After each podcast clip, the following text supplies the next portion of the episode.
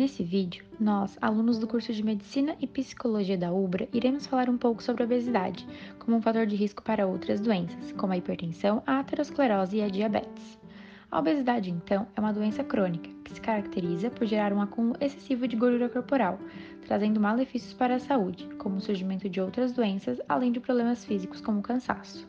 Dessa forma, dentre as principais causas para essa doença estão os maus hábitos alimentares, como o alto consumo de alimentos ricos em açúcares, alimentos ultraprocessados, como por exemplo bolachas recheadas, e também frituras e refrigerantes, que podem potencializar o surgimento dessa doença. Além disso, a obesidade pode estar ligada também à carência de exercícios físicos, os quais são fundamentais no tratamento e na prevenção da doença, já que contribuem na redução e manutenção do peso corporal, aliada a outros hábitos positivos à saúde. A hipertensão arterial é um dos problemas relacionados à obesidade. A alimentação inadequada e o consumo excessivo de sal causam retenção de líquido e elevam a pressão. A hipertensão é uma doença silenciosa que não gera sintomas, por isso, quando ela não é tratada, os seus danos são graves. Um exemplo disso é a sua relação com o infarto do miocárdio e o AVC. Assim, é importante cuidar para que os valores da pressão arterial não sejam iguais ou superiores a 14 por 9. O problema dessa doença é que ela estreita pequenos vasos sanguíneos.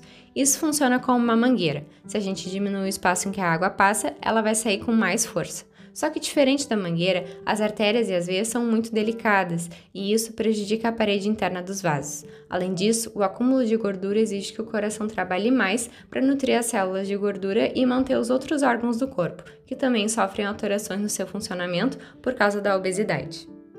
Além da hipertensão, o risco das doenças cardiovasculares permanece, e entre elas está a aterosclerose. No endotélio normal dos vasos, as células correm livremente na corrente sanguínea.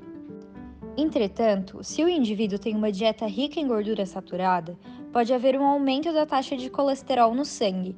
Isso causa um acúmulo de placas de gordura nas artérias. E com esse acúmulo, as artérias vão se tornando endurecidas e estreitas, diminuindo o fornecimento de sangue para os órgãos do corpo, causando a aterosclerose. Ao longo dos anos, se o indivíduo continuar com uma má condição de saúde, formam-se mais e mais camadas de gordura, congestionando o trânsito sanguíneo. Esses depósitos, então, eles são gatilhos inevitáveis para ocasionar infartos, derrames e até uma possível morte súbita. Outras doenças relacionadas à obesidade é a diabetes do tipo 2, que é uma doença caracterizada pelo excesso de crônico de açúcar no sangue.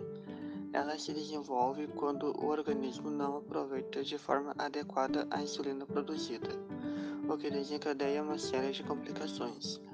Os principais sintomas da diabetes tipo 2 é a fome frequente, sede constante, formigação das mãos e dos pés, vontade de urinar diversas vezes, inclusive no período noturno.